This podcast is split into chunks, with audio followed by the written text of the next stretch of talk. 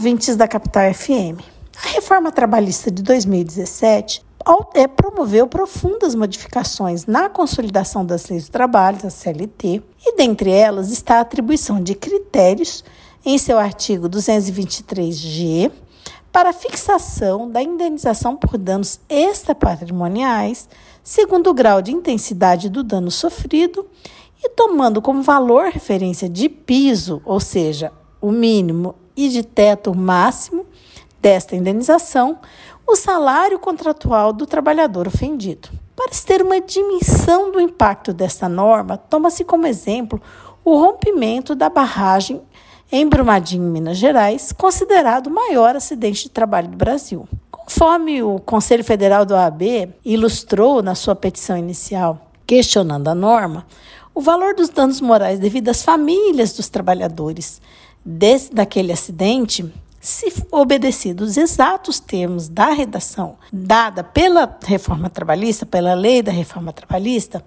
essa indenização ficaria limitada a 50 vezes o salário dos empregados mortos. Assim, a indenização por danos extrapatrimoniais devidas aos familiares de um trabalhador falecido, cujo salário contratual à época era de mil reais, não poderia ultrapassar o valor de 50 mil reais. Da outra banda, os familiares de um executivo que eventualmente tivesse sido vitimado pelo acidente e cujo salário fosse 50 mil, por exemplo, segundo essa norma, poderia atingir o valor de 2 milhões e 500 reais. Em ambos os casos, a fixação do montante indenizatório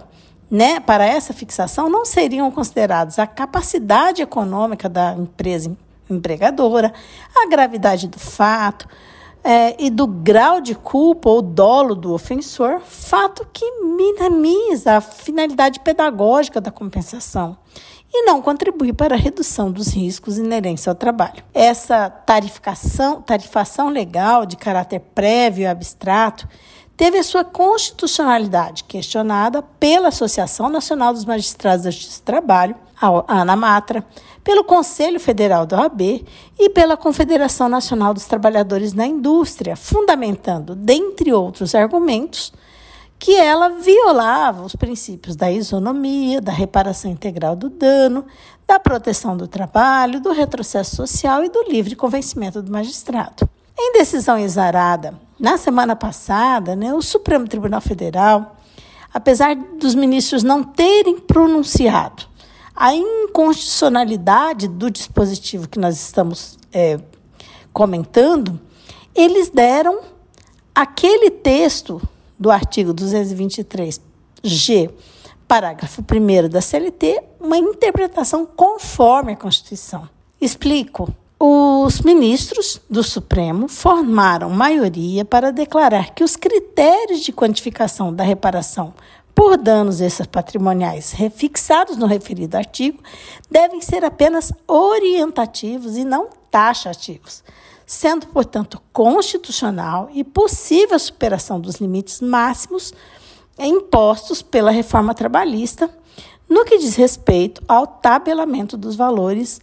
é, indenizatórios. Para tanto, os ministros apontaram que, quando consideradas as circunstâncias do caso e os princípios da razoabilidade e da proporcionalidade, os valores podem ser fixados sem observar a tabela trazida pela CLT pela reforma trabalhista. Então, o ministro Gilmar Mendes, que é o voto condutor, disse que o artigo que nós estamos mencionando, 223G, parágrafo 1 da CLT, apenas traça métodos que ajudam a estabelecer e quantificar o dano extrapatrimonial, mas não excluem a discricionalidade de quantificação do dano pelo juiz. O relator pontuou ainda que o valor referência do salário não pode ser utilizado como teto indenizatório, sendo possível que o magistrado, diante da especificidade do caso concreto, de forma fundamentada, ultrapasse os limites que foram estabelecidos, então, no dispositivo mencionado. Vale destacar que, por se tratar de ação de controle concentrado de constitucionalidade, a fundamentação da decisão tem efeito vinculante e restabelece, para as decisões trabalhistas a ordem constitucional no que diz respeito, no que se refere à fixação por danos extrapatrimoniais. É um avanço e esperamos que isso ocorra também para os outros inúmeros pontos da reforma trabalhista que foram questionados perante o Supremo por igualmente terem violado os princípios constitucionais. Esse podcast contou com a participação de Carla Leal e Lécia Tax, membros do grupo de pesquisa sobre meio ambiente e trabalho da FMT, o GPMAT.